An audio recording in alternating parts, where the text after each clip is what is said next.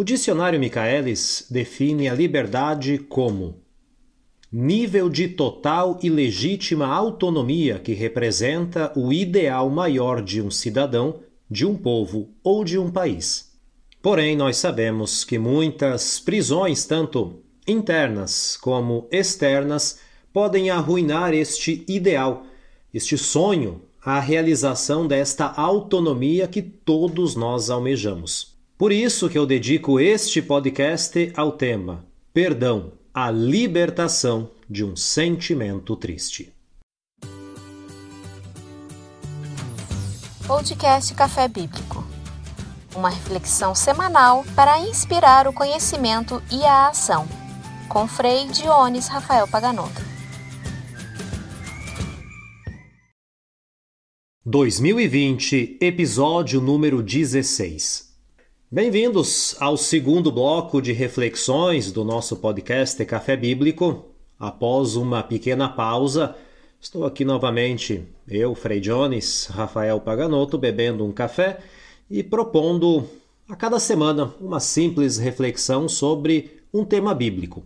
Neste segundo bloco, eu escolhi uma série de parábolas. Então serão 15 reflexões sobre 15 parábolas que Jesus propõe nos evangelhos. O objetivo é sempre o mesmo: partilhar uma reflexão, o conhecimento, uma ação e, sobretudo, um café. Um texto bíblico.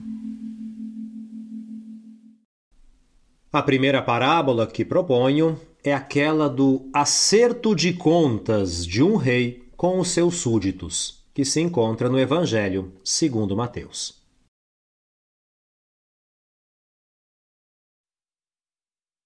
O reino dos céus é como um rei que fez o acerto de contas com seus empregados. Trouxeram um que devia dez mil talentos e não tinha condições de pagar a dívida.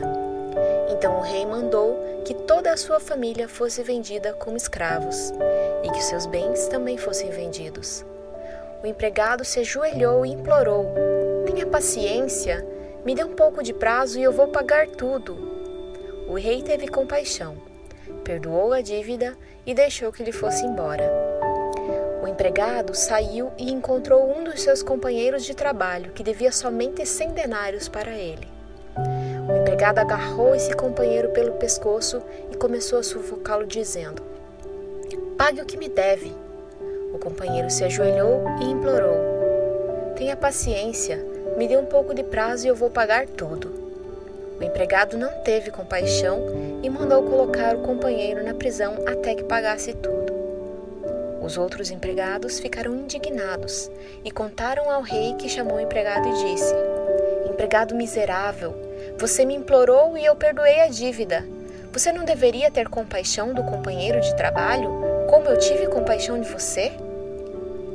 Então, o rei mandou o empregado para a prisão para ser castigado até A reflexão só começa com um café. As parábolas faziam parte da pedagogia de Jesus. Devemos imaginar que a maior parte das pessoas que o ouviam eram analfabetas. Por isso que, ouvindo uma parábola, era muito mais fácil memorizar aquele ensinamento e tentar então aplicar aquilo que era proposto para a própria vida. Mas o que é uma parábola? Antes de tudo, não é uma simples história para ter no final aquela famosa frase moral da história. A parábola é uma comparação entre algo conhecido das pessoas que estão ouvindo, lendo, com algo desconhecido, que vai além da própria compreensão. É como se fossem dois trilhos do trem. São realidades paralelas que não se cruzam, mas que levam ao mesmo objetivo. O interlocutor, a pessoa que está ouvindo, vai entender o sentido da parábola e vai aplicar aquilo que é desconhecido para aumentar o conhecimento, para ter uma ação, para ter justamente algo que o ajude a ser uma pessoa melhor. E no Evangelho nós temos mais ou menos 40 parábolas, algumas muito conhecidas que até se tornaram expressões como bom samaritano, filho pródigo. Porém, o objetivo é sempre o mesmo: que seja uma longa parábola ou uma simples citação, comparar duas realidades, uma conhecida com outra desconhecida. A parábola que nós acabamos de ouvir, essa do acerto de contas, ela compara duas atitudes de um mesmo personagem. Este empregado que no início pede prazo e recebe muito mais o perdão completo da dívida. E logo em seguida, quando para ele pedem o prazo, ele não concede nada. Muito pelo contrário, manda para a prisão o outro companheiro de trabalho. A dívida dele era de 10 mil talentos. O talento era uma unidade de peso. Em grego, talenton significa justamente peso, medida.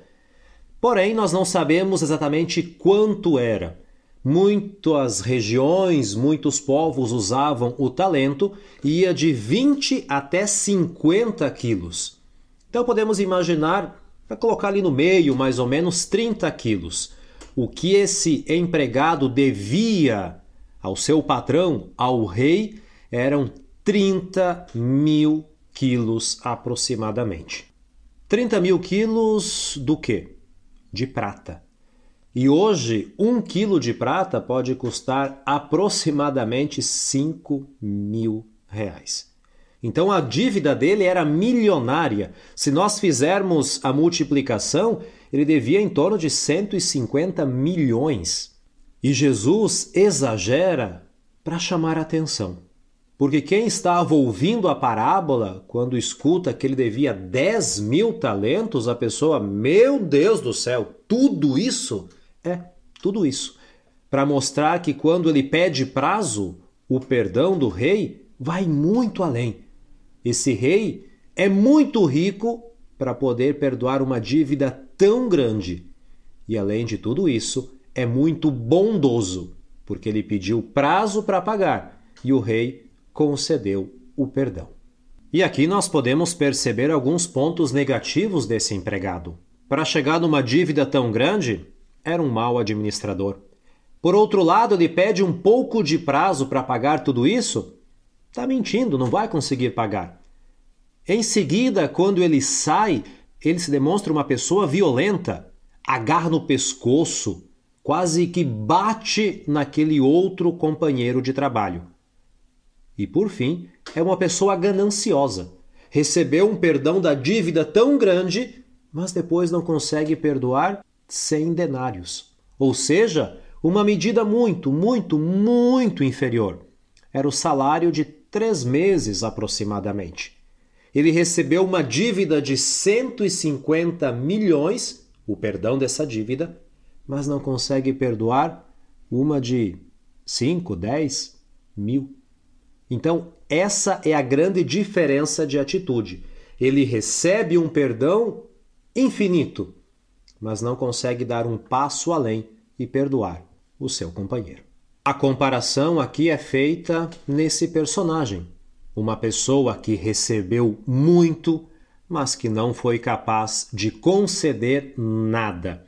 Por isso, que quando os companheiros veem aquela cena, eles são um pouco X9, vão lá para o rei, falam o que aconteceu e o rei pega este empregado, chama ele de miserável e manda ele para a prisão. Mas espera aí. Por que, que o rei mandou ele para a prisão? Não tinha já perdoado a dívida milionária? Será que o rei voltou atrás e agora vai querer todo aquele dinheiro? Obviamente não, porque se ele perdoou, girou a página. Aquilo não afeta mais ele. Então, obviamente, ele vai para a prisão não por causa da dívida de 10 mil talentos, aquela foi perdoada. Ele vai para a prisão por um outro motivo, para pagar o que era devido. Mas o que era devido? A prisão apareceu três vezes nesta parábola. No início, quando o rei ameaça de mandar o empregado para a prisão com toda a sua família. No meio da parábola, quando o empregado manda o seu companheiro para a prisão porque não pôde pagar os cem denários, e no final, quando o rei manda para a prisão este nosso personagem principal da parábola. Então, no final, os dois acabam se encontrando na prisão, o companheiro e o empregado que o mandou até ali. Porém, são por motivos muito diferentes. Antes de tudo, o companheiro está na prisão por causa dos cem denários. O empregado está na prisão como perda de liberdade, como um ambiente hostil, difícil, incapaz de fazer aquilo que ele quer. Essa prisão vai ser difícil de sair dali, alcançar a liberdade novamente, porque não é só pagar a dívida e sair da prisão, enquanto que o companheiro pagando a dívida automaticamente sai da prisão, na verdade, o empregado sempre esteve preso. Na ganância, na falta de perdão, no egoísmo, o rei só mostra para ele que ele na verdade está preso. Porque não é uma prisão externa como aquela que se encontra o seu companheiro de trabalho. O empregado está em uma prisão interna, digamos algo muito mais difícil de deixar para trás e conquistar a liberdade. Por isso que o rei tirou o empregado da primeira prisão, aquela da dívida. Porém, o rei não tem a capacidade de tirar o empregado da segunda prisão, Desse momento de frustração, de raiva, de mentira, de ganância, somente ele vai poder sair da prisão. É como se ele tivesse a chave, mas não conseguisse ainda abrir a cela. Ou podemos até imaginar de outro modo: é como se ele tivesse as barras da cela bem espaçosas, porém ele está carregado de muita coisa e aquilo vai e não passa pela cela. A partir do momento que ele deixa para trás a ganância, deixa o egoísmo, a raiva, a frustração, ele vai ficando uma pessoa mais leve, uma pessoa mais tranquila. É uma luta interior. E quando ele deixa tudo aquilo de lado que o tornava pesado, ele passa por estas barras da cela e recupera a liberdade. O empregado, então, está na pior das prisões, não aquela que aprisiona o corpo, mas aquela que asfixia a mente, aquela que algema os sentimentos, as emoções. Ele está preso no passado, está preso em sentimentos rancorosos, está preso em ilusões. Por isso que se tornou uma pessoa violenta quando viu o outro companheiro, não se conseguiu comparar aquele perdão que ele recebeu com o perdão que ele podia conceder àquele companheiro de trabalho. Podemos dizer que não há dinheiro que pague a fiança ou dinheiro que pague a dívida deste empregado para que ele adquira a liberdade. Somente ele vai conseguir se auto-libertar. Essa auto-libertação que ele tanto necessita nesse momento é uma mudança positiva, progressiva, profunda, genuína, algo que transforme realmente a vida dele para não voltar para aquela prisão. É uma libertação de si mesmo, em função da libertação também dos outros. Porque se ele conseguir se auto-libertar, eu tenho certeza que também o seu companheiro de trabalho, mesmo que não tenha ainda pago os 100 denários, vai readquirir a sua liberdade, porque somente ele, empregado, pode entender o quão importante e transformador é o perdão para se autolibertar e deixar para trás tantos pesos. E isso só vai acontecer quando ele perceber que é egoísta.